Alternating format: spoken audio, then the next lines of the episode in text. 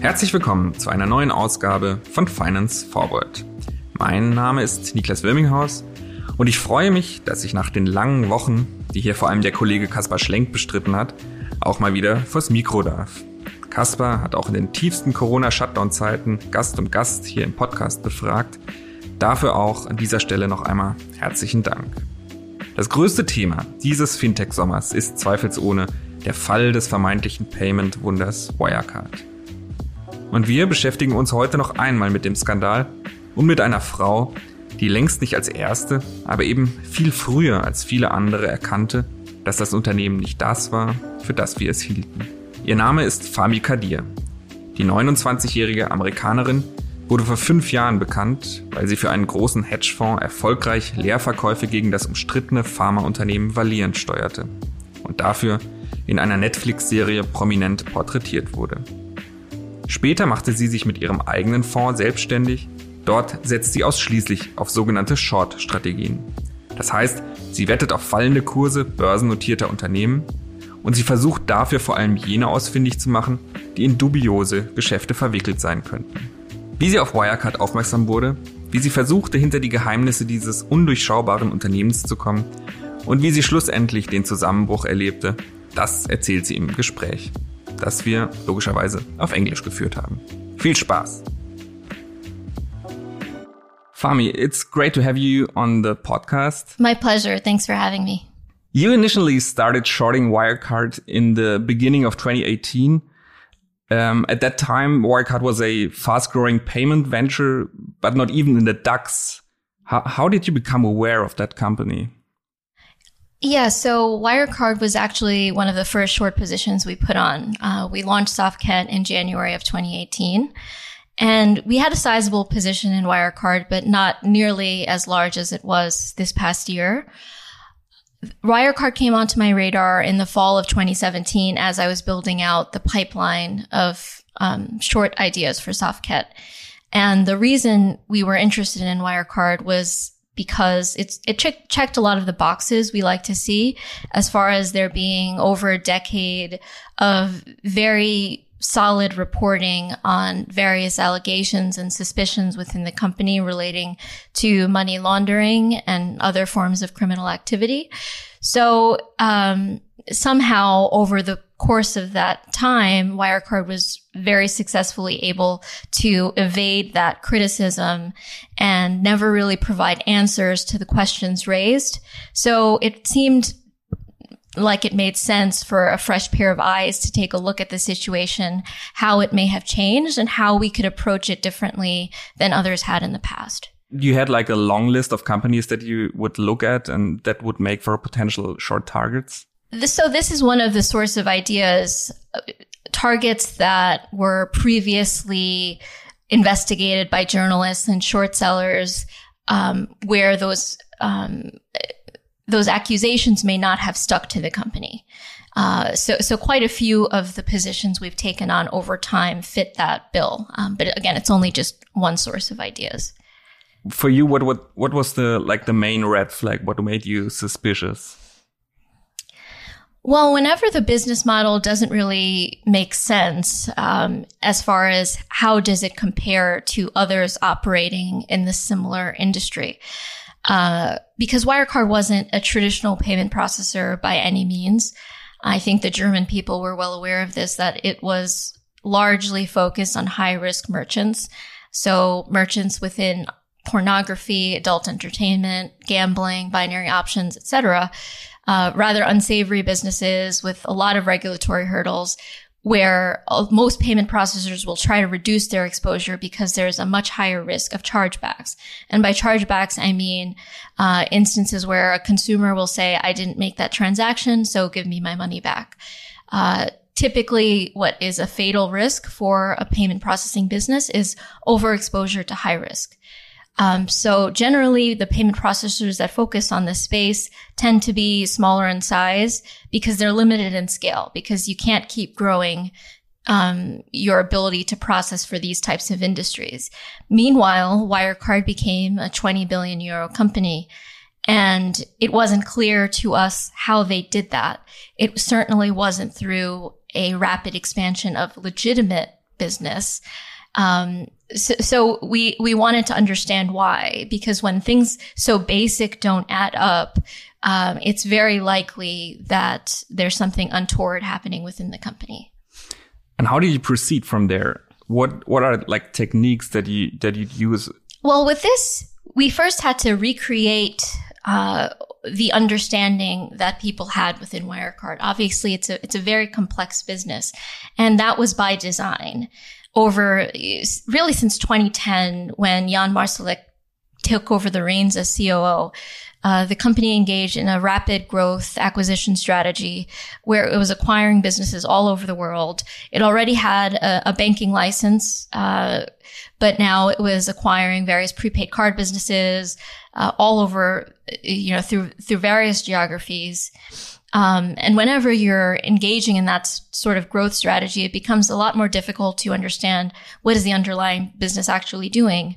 Um, and and while it was rapidly expanding, it also changed its corporate structure in a way um, that much of its business was then flowing through black box jurisdictions like Dubai and Ireland, where it's much more difficult to, again, understand what's going on um, at the consolidated company level. So um, we just started by recreating all of that and and understanding from from the bottom up what was happening within Wirecard. Um, but more importantly, once we got to that point, uh, we wanted to understand what has changed. Um, part of the hurdle for for journalists and, and, and those critics of the company has always been the German financial establishment and, and regulatory establishment um, their unwillingness to pursue claims against Wirecard. So we thought um, we have to find another angle here.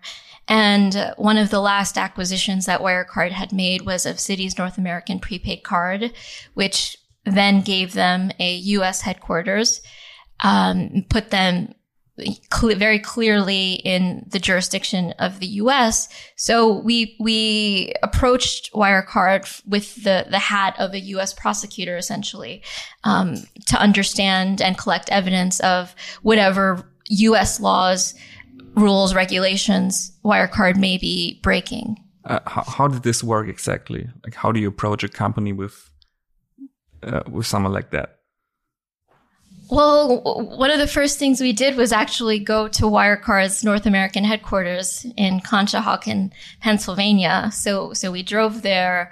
Uh, we, it was a very large building, but very few employees inside. Uh, it's not exactly the place where they're expecting investors to come. Um, of course, they don't really expect American investors given it's largely you know, you have a German investor base. Uh, so we showed up and uh, just tried to learn more about the prepaid card business. Uh, the the North American employees don't necessarily get a, a, a script from Germany about what to say when investors come. So they're much more transparent about the business that they're doing. So you know, just this said, I, am an investor. I'm interested in these prepaid cards. Um, let's talk about them. And the, the, information that we, we learned from, from those discussions with sales executives, um, within the North American business made it clear that there was something funny happening and that, um, the prepaid card that, that they could provide could be up to $100,000 in value. Um, I'm not sure how much you know about prepaid cards, but they're generally used for, you know, gift cards or, or rebates, rewards programs. So very small dollar amounts, you know, maybe a couple hundred dollars, certainly not even, you know, a couple thousand, but for it to be a hundred thousand, that was a huge red flag. So then you know, taking these bits of information, how do we place these pieces of evidence in the broader context of the business Wirecard is conducting? Why would they possibly need such high, high dollar value prepaid cards? And more simply, why were they so systematically acquiring prepaid card, card businesses over the, you know, course of, of the past 10 years, um, in all of these different jurisdictions? And what did you make of it? So going back to what I, I said about chargebacks being a fatal risk for payment processors, one way around this is chargeback dilution. Um, through what some in the industry may refer to as friendly transactions or friendlies. Um, and the way this works is that you can use prepaid cards or, you know, any card really to transact between related parties, which will effectively um, inflate the number of transactions that are occurring. But these are, are essentially legitimate transactions in the sense that uh, you're not going to uh, ask for a chargeback against yourself. Um, so you inflate the denominator of, of the transactions and Visa or MasterCard is only looking really at, at the ratio. Um, they're not necessarily as concerned about the absolute number of chargebacks. So the more you can inflate the transaction volumes, um, the easier it is to avoid the risks and penalties associated with chargebacks. And one way to do it would be through the use of, of prepaid cards. Um, but in another vein, um, prepaid cards are also a well documented way to launder money just by ease. Um, they don't even need to be a physical card, um, but you can also very easily move them across borders. Um, and there's again, very limited know your customer procedures around prepaid cards. And um, that's largely going to be uh, those procedures and compliance protocols will be established by the issuing bank. So uh, Wirecard has full control over the situation. So you can imagine how um, not only can these cards be used to help with the risks associated with chargebacks, but they can also launder vast sums of money. All right. And you took those findings to, to the agencies or regulators. Did I get that right? Uh, we we don't really talk about what, what the methods are. Um, we we only go and, and find find evidence, and that helps us build conviction in our short position. Okay. At that point, were you certain that there was something wrong, even if you wouldn't fully understand what was happening behind the, uh, you know, the these large buildings of Wirecard? So the thing is, I'm a short seller. I'm not a prosecutor. I think sometimes we get so caught up in, you know, do I have the clear cut evidence that will put these people in prison? If I did, then I wouldn't be doing this. it's, I, I, don't have subpoena power. I'm, I'm limited in, in, in how much I can prove on my own, right? The best I can do is collect as much evidence as possible and draw reasonable conclusions based on that evidence. So, you know, it's it's always about collecting more information and data points so that we can have greater conviction. Uh, a short seller can never really prove it on their own, um, simply because you know we're not we don't have access to the material non-public information um, that would likely be the, the final nail in the coffin, so to speak basically what you do is work with the the information that is out there that is public, but you basically analyze it better or more thoroughly than any anybody else. Yeah, and and you would be surprised how many public sources of information are out there. I'm not sure how many investors actually went to Citi North American prepaid card headquarters, which were, were then Wirecard US headquarters, to actually learn about these prepaid cards. Um, I'm not sure how many of them um, were tracking all of these business decisions and looking at that in the perspective of changes in, in anti-money laundering over the throughout the globe, spe- specifically relating to U.S. sanctions, Magnitsky Act, um, and and terror financing issues. So it, it's about being as creative as possible as finding the right public sources of information, but also putting all of that information in the appropriate context. Mm-hmm. I think to many outside of the financial world, short selling is kind of hard to understand. Um, can you explain like very simple terms what what you do, what your daily business is? Well, short selling is just a trading strategy, and most participants in the market will engage in short selling to some extent because it's a way of, of hedging. Uh, but you're effectively betting that the price of a stock or security will decline. Um, and the way it's technically done is you go to your bank, your broker, you borrow shares from them, you sell those on the open market. At some point, you will have to give those shares back to your broker. Um, so the hope is you can buy those shares back at a lower price than where you borrowed them so you can make a profit. Uh, it is your upside shorting is capped, whereas your your risk, your downside is unlimited. So it's it's a very risky strategy, um, and it's generally part of a much broader set of of market strategies. Um, however, we do it exclusively. What what is the motivation behind it? Um, I think many people know you because of the Netflix documentary uh, where you were pursuing Valeant, the pharmaceutical company. And with it, it was, I think, involved the motivation that went beyond financial motives because you were trying to protect patients that were ripped off by this company. Um, is there, is there a general underlying motivation for you? Yeah, I would say that I wouldn't be in this industry if it weren't for very specifically what I'm doing. I'm not so much interested in being a, a, money manager and, and being an investor. I'm interested in making money through this very specific way of identifying fraudulent criminal behaviors in publicly traded companies. That's specifically what I'm interested in. That's what motivates me. Um, my my job is, of course, to to make a profit for my investors.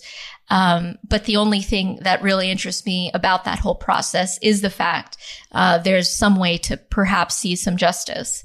Um, so, you know, I think some people may find that a little bit disingenuous, but if you ever spent a day in my shoes, you would realize that uh, the the stress, uh, the the issues that we have to deal with, the difficulty of executing on a strategy like this, particularly in this sort of market environment, um, most people would probably not think it's worth it. Uh, so for me, it's it's worth it because of of the justice component. Mm-hmm, mm-hmm. So you mentioned yourself that there have been allegations against Wirecard for at least 20 years. So basically since the company has been around. Uh, what is your explanation or what was your explanation? Why didn't it stop the company from, from growing, from, um, having a higher share price? Well, the thing is, acquisitions are really tricky and, and fraudulent businesses can keep that fraud under wraps for a very long time as long as they're able to continuously grow the business through acquisitions. So as a short seller, you know, one thing we do like to see are roll ups um, because, uh, first of all, just on a fundamental le- level, uh, a lot of these businesses that are engaged in rapid acquisitions generally don't have organic growth within their core business. So they will reach for acquisitions to, um, you know, have inflated inorganic growth. But on top of that, if you're uh, using some sort of fraudulent method or you're engaged in some amount of crime, it's a lot easier to cover that up the, the bigger you get. Um, and that really was the, the case with Wirecard. So for a short seller, the, the timing is is absolutely critical. And you mentioned Valeant. Uh, things really started to fall apart for Valeant after they had acquired Salix Pharmaceuticals, which was their their largest acquisition, really. And after that, it became much more difficult to access capital markets, and uh, their acquisition strategy was was coming to an end. Uh, same thing with, with Wirecard. They had acquired the Citi North American prepaid card business, and suddenly uh, it seemed that the acquisitions really had slowed down or, or come to an end completely. Um, so that's the point uh, where things start to get interesting, and the company becomes much more vulnerable uh, to having the fraud exposed. So, you know, just as important as it is to identify the underlying fraudulent activity within a company, as a short seller, if, you, if you're looking for financial gain, it's even more important to identify at what point in time um, is that fraud possibly going to become, um, you know, a career, a business-ending risk for the company. Mm-hmm. Yet, from the from the point where you started shorting the stock to the point where the company basically broke down, it, it took some time and was I think, uh, kind of a rocky way for you as well. I mean, I think back at February 2019 when, when BaFin, the, the German regulatory um, authority essentially banned all unit short sale on, on Wirecard. Um, do you remember that? What was your initial reaction? Uh, anger, honestly.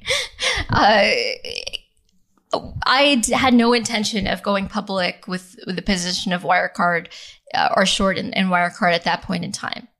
I felt my hand was forced by the actions BaFin took um, because it's very easy to paint a conspiracy theory when you have a lot of anonymous actors. Uh, so I felt that it would be important for there to be a face to the hedge funds that short Wirecard. Um, and, and, that's why I decided to, to write the letter to BaFin to, to educate them on, on our role in the markets, but also say, you know, we're, we're real, we're here, and we're short Wirecard. Um, and, and, there's, you can't put us as part of any sort of conspiracy. You, um, wrote a letter the, like four, four weeks after, I think.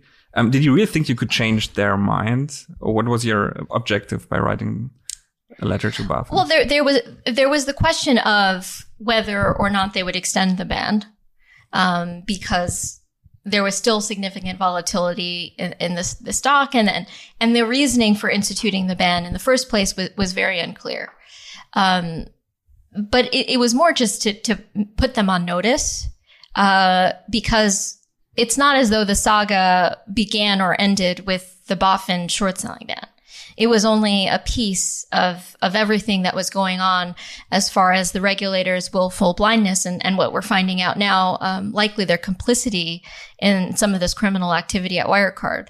Um, so they couldn't say that, that we didn't know any better. Um, so it just felt important for me to, to, be on the record as someone who does believe in the value of, of short selling, regardless of, of, whether or not it changed any minds at BaFin. Mm-hmm. So when I, when I checked the archives um, for my preparation, I saw that shortly thereafter we had this report claiming to clear Wirecard from all the existing accusations, and I saw that for instance, Business Insider ran a rather nasty headline then Fahmi Quadir just got smoked short selling Wirecard. Um, what's, how do you cope with stuff like that? I mean, it doesn't feel like a smooth. I, I wasn't even aware of the article. Oh, really? so, so, so the, so the thing is, you know, I, I think it, while people know that I'm short, they also have no idea what my underlying, you know, investment activity actually looks like. Um, and small moves or even big moves in a, over a short period of time, if that was enough to spook me, then I wouldn't be able to do what I do. Uh, we actually made a profit shorting Wirecard in 2019.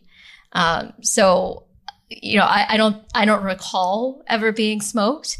Um, the, the thing is, if, if we didn't do the type of work we do and go as deep as we do and, and collect as much information as we do around these shorts, then maybe I would feel worried when, when the stock would move against me and BaFin puts in the short selling ban, etc. But no, you know, I, I sleep very soundly, um, at night knowing that we're right, um, or we have pretty good certainty around the information we have, the position we have. Um, and therefore, the short term volatility isn't enough to, to make me feel concerned. Mm-hmm. Did the Wirecard experience change your view on Germany? I think a lot of people have like an image of an orderly country functioning rule of law, maybe even less excess of uh, capitalism that you would expect rather in, in, in the States or something. Well, I, I'm not sure if it necessarily changed my perception simply because the scandal we see with Wirecard is a story that seems to repeat itself within Germany. Um, you have large financial institutions that are German that consistently get dragged in to major money laundering scandals. And it's generally never the German regulatory establishment that picks up on it first. Uh, so I don't think it's it's unusual. I think this is the status quo for Germany. Uh, I think it is a very orderly country in many ways, and you, you have great people in Germany. Um, but for some reason, perhaps you know geopolitical concerns, uh, there there always seems to be this issue of money laundering, um, particularly as the U.S. has really clamped down on uh, you know Russian sanctions and um, Iran sanctions. It seems like Germany's is always on the other side of, of U.S. prosecutors. So it's it's not to me it's it's not necessarily surprising. But if if I was a, a German, I would just be disappointed um, that we continue to have these problems. Mm-hmm, mm-hmm. In the in the case of Wirecard, the, who who's responsible on on the side of the regulators or on the side of the board? Any anybody who who made anything right? Uh, who isn't? that's the you know I think when when the dust settles, uh, we'll we'll find that you, you, know people will probably be surprised by who aided and, and abetted in this situation, um, because you have folks like Eichelmann who, who come onto the board, but it is during that period that the KPMG investigation was basically being obstructed, that a lot of this was being covered up. So there's pie on a lot of people's faces here. And I'm not, you know, I wish I was a fly on the wall so I could know exactly what was going on. But I'm sure as, as time goes on and um, more pressure is being put on, on BaFin, uh, we, will learn uh, what the what the real story is here. Uh, but it's to me, what's more disappointing is how many people actually covered it up. I'm not saying they were all in, fully aware of the criminal activity um, or even knew the extent of it, but they were actively covering up bad behavior, and that makes you complicit in the crime. Whom whom do you include in, in this group? Like I said, I, I don't know who you can't include in it. What role did the press play? I mean, a lot of the critical investigations uh, came from the FT, where you, would say Wirecard isn't necessarily uh, core business to watch. Yeah, I I can't I don't I can't even have enough words as far as what Dan McCrum has done here and um, the battle he waged and the diligence at which he pursued Wirecard. It's absolutely incredible, and it's just a it's a masterclass in journalism. But that isn't to say German journalists also didn't investigate Wirecard. Uh, Melanie Bergermann at WiWo, she was always on this story and very critical of Wirecard um, for for a long period. Uh, but you know. Retrospectively, you know, given what I've experienced and what I've seen and knowing what this company is capable of, you know, it takes a certain amount of uh, willingness to take on risk to, to be able to report critically on Wirecard. It's a very dangerous company. Um, the resources it has access to, uh, in some ways, are, are bottomless. Uh, you, you, have Jan Marsalek under protection of the Russian GRU. all of this, it, it's, it's very terrifying. And I, and I understand why certain people may not have wanted to dive in, um, and be critical of this company because you're taking on a mortal risk. Uh, and not everyone is necessarily suited for that. But that said, journalists, uh, you know, Dan McCrum to the, the few in, in Germany, did play a, an essential role in continuing to put pressure on this on this company and you know basically taking on all of that risk um, so that we could all have access to the truth. The idea that um, Wirecard is really a physically dangerous company is that something that you experienced uh, while researching the company or something that you only realized uh, with the benefit of hindsight after all these revelations? Uh, it is unfortunately something I've I've experienced firsthand, um, and also uh, just given you know diving into the ecosystem that Wirecard operates in, uh, also knowing what they've they've done to others, uh, you know, whistleblowers and uh, those that have even worked within Wirecard. It's it was always a concern for me and, and, and it is something unfortunately I've had to experience. Can you can you give examples for that? Uh, one day. I, I, don't think uh, the, um, the, dust is still settling, so I'm, I'm not prepared to, to, to relive all of that just yet. Okay. You talked about the the role of timing that is very important for for a short seller. Um, in in your view, with your explanation, what made Wirecard tumble in the end? Was it in any way predictable that there would be a tipping point in in you know um, spring or summer of 2020? You have to take a, a few steps back, um, and first go back to to what I was saying as far as the acquisition strategy was coming to an end.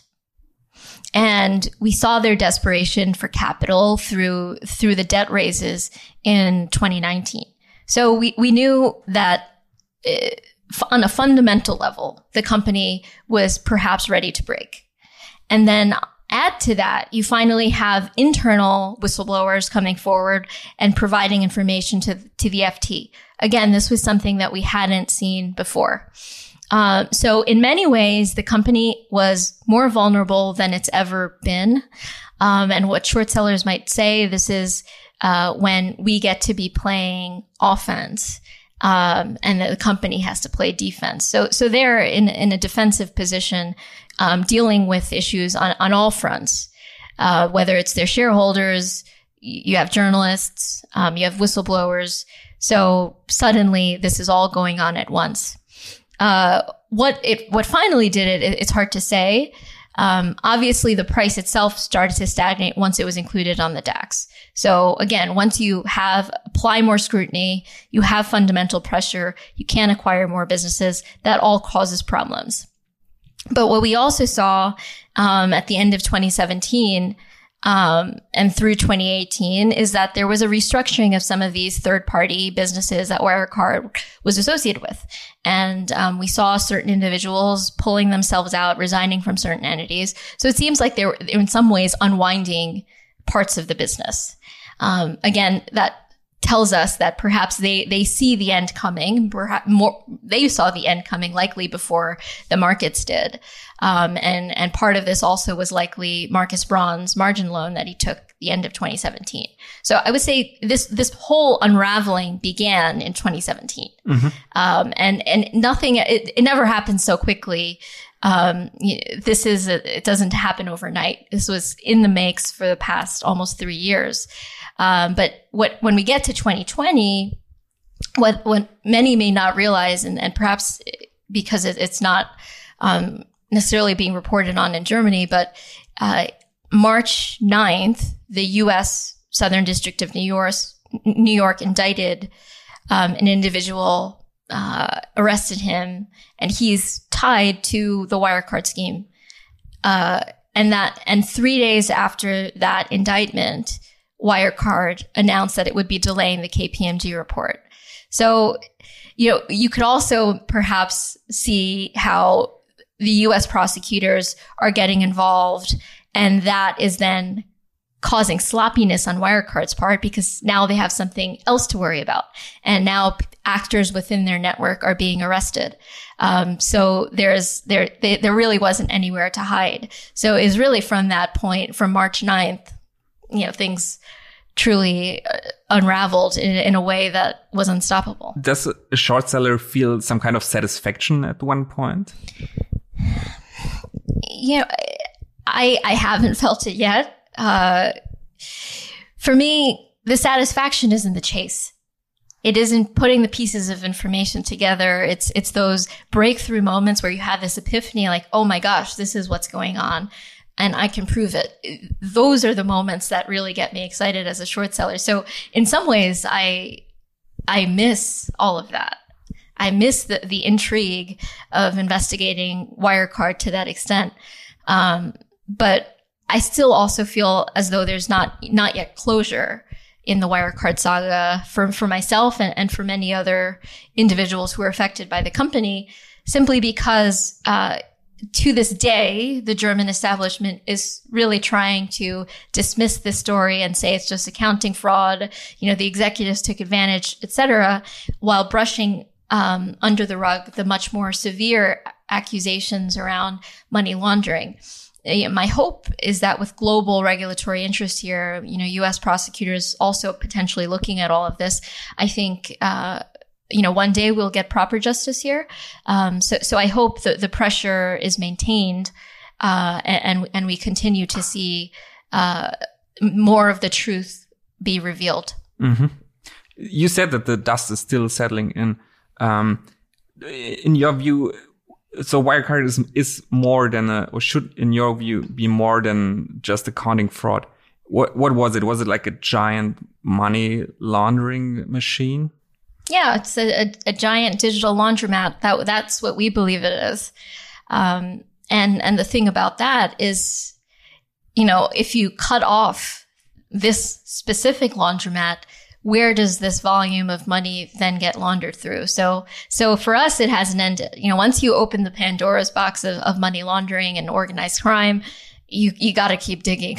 so, so these guys, they, they've already, you know, we, we believe they, they found other outlets. Um, so, so we'll, we'll find them. Okay. And in the case of Wirecard, do you still have a short position or is all of that closed? we we have a small short position left. Yes, so, um, I, I would say it's like a token short position. But reflecting your idea that there still is way to go. Yeah, uh, we we took significant profit. Obviously, from June eighteenth for the next following week, we continued to short more. Um, and then you know, I would say probably a week and a half after the, the whole saga ended and, you know, Wirecard was down to two euros, we, we took most of the profits because again, at the end of the day, I'm a money manager. So I need to be able to, to tell my investors we've, we've taken a profit where it makes sense. Um, but we still do have a tiny position left. Are you telling how, how much money it made you? No. okay. But, but, it, but it was a, the biggest winner we've ever had. All right. Fahmi, thanks a lot for the talk. Thank you very much. My pleasure. Thank you.